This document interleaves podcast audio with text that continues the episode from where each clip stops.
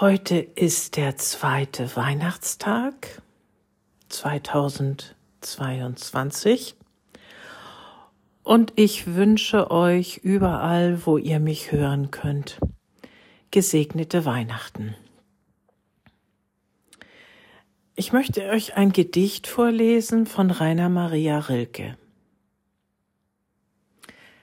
Es gibt so wunderweiße Nächte, drin alle Dinge silbern sind. Da schimmert mancher Stern so lind, als ob er fromme Hirten brächte zu einem neuen Jesuskind. Weit wie mit dichtem Diamantstaube bestreut erscheinen Flur und Flut. Und in die Herzen Traumgemut steigt ein kapellenloser Glaube, der leise seine Wunder tut.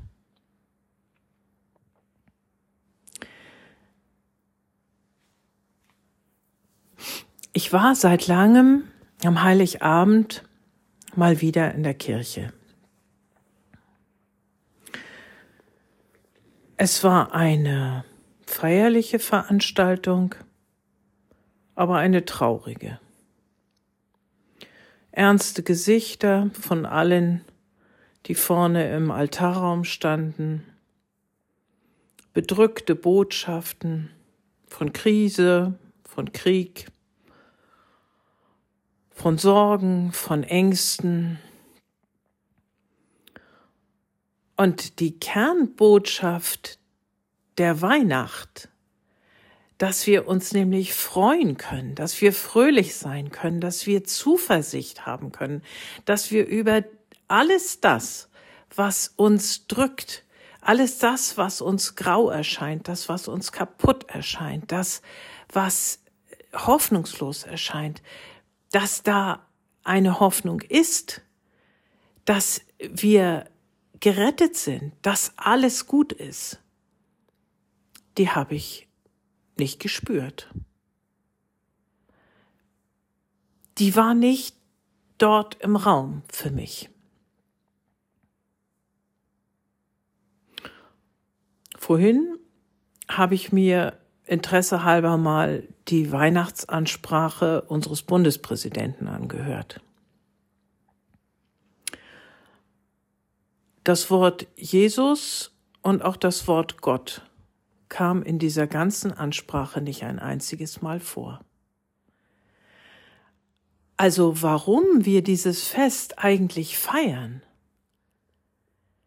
Weil nämlich eine Botschaft mit Jesus in die Welt gekommen ist, die über alle irdischen Sorgen hinausreicht, die auch all das, was hier irdisch wichtig zu sein scheint, aufhebt.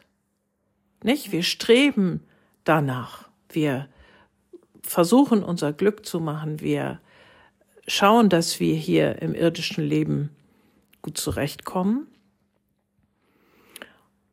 Und mit Jesus ist die Botschaft in die Welt gekommen, das ist schon alles in Ordnung. Aber das ist nicht das Reich Gottes und das Reich Gottes reicht weit darüber hinaus. Und genau deshalb ist es haben wir Grund, froh zu sein. Nicht? Bach, das Bachsche Weihnachtsoratorium, was ich ausgesprochen gerne höre, das fängt ähm, mit diesem großen Chor an. Jauchzet frohlocket. Jawohl, jauchzet frohlocket. Und nicht äh, vergrabt eure, eure Köpfe in, in, in die Hände und, und rauft euch die Haare und macht euch Sorgen und denkt bloß daran, wie schlimm alles ist. Und das ist genau das, was verkündet wird. Ein Kurs in Wundern sagt uns immer wieder, wenn du da stecken bleibst, wenn du, wenn du nur das siehst, was hier in dieser Illusionswelt ist, und das sagt die Bibel genauso, wenn du nur das siehst, was in deiner kleinen irdischen Welt ist, in deinem materiellen, in deinem biologischen Sein, dann bleibt dir gar nichts anderes übrig, als zu verzweifeln. weil das wird nicht gut werden. Das, nicht? Also das wird mal gut und mal weniger gut. Ihr kennt das schon, nicht? Das sind diese Auf- und Abbewegungen im Leben.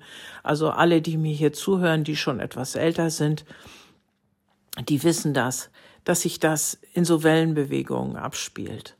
Es gibt Phasen, die sehen ausgesprochen glücklich aus und dann denken wir, jetzt, jetzt haben wir es. Und dann zerrinnt uns das wieder durch die Finger.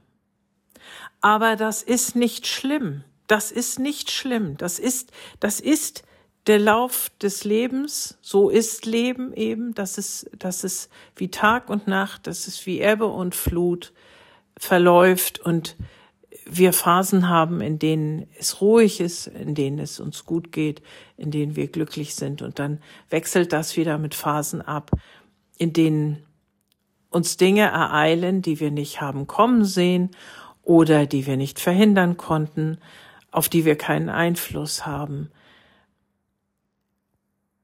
Und das muss uns nicht verzweifelt machen, weil wir etwas haben, was darüber hinaus weist. Gott mit, mit, mit Jesu Geburt ist jemand in die Welt gekommen, der uns sagen kann, wie Gottes Wesen ist. Und das ist genau seine Botschaft, nicht? Jesus hat das Wesen Gottes beschrieben und hat daraus Anweisungen abgeleitet, Empfehlungen abgeleitet, keine Befehle, keine Befehle, nicht? Wir sind frei, danach zu leben und wir können es auch lassen. Aber er hat uns vorgelebt und er hat uns empfohlen, mach es doch lieber so.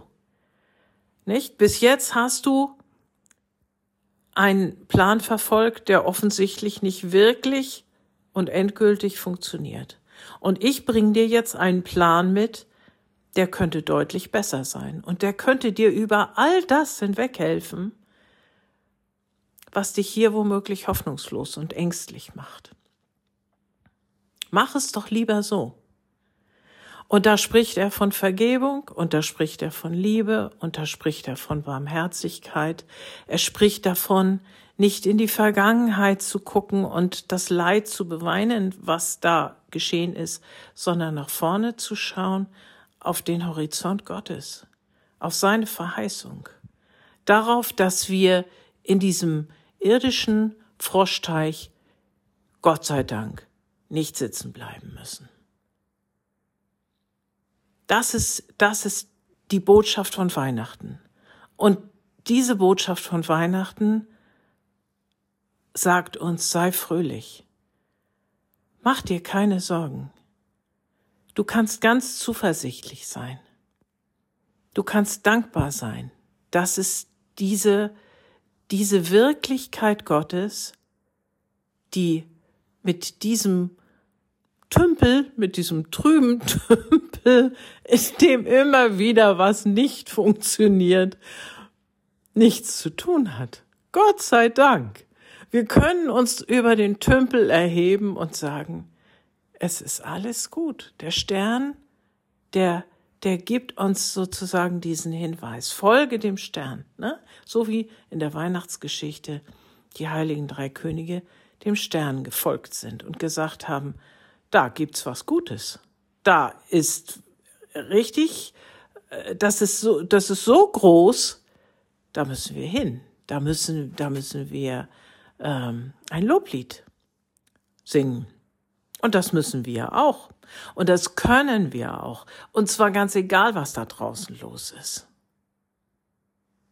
Und Gott sei Dank, und deshalb habe ich euch das Rilke-Gedicht ausgewählt, kann sich da, wie, wie heißt es hier so schön, ähm, weit wie mit dichtem Diamantstaube bestreut erscheinen Flur und Flut und in die Herzen Traumgemut, also, also, nicht, noch aus einer anderen Ebene unseres Bewusstseins, steigt ein kapellenloser Glaube der leise seine Wunder tut.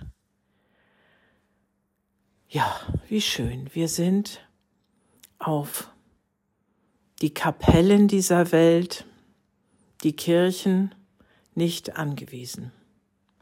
Ich wünsche euch, dass ihr eine Kirchengemeinde habt, in der die frohe Botschaft verkündet wird und der Grund zum Jubeln spürbar ist. Und wer diese Gemeinde noch nicht gefunden hat, mag weiter suchen. Aber wenn er sie nicht findet, dann findet er sie vielleicht in kleinen Grüppchen oder für sich alleine, einfach zusammen mit dem blauen Buch und der Bibel. Und auch dann ist alles in Ordnung und wir haben den allerbesten Grund, dankbar zu sein und froh zu sein. Gesegnete Weihnachten euch allen.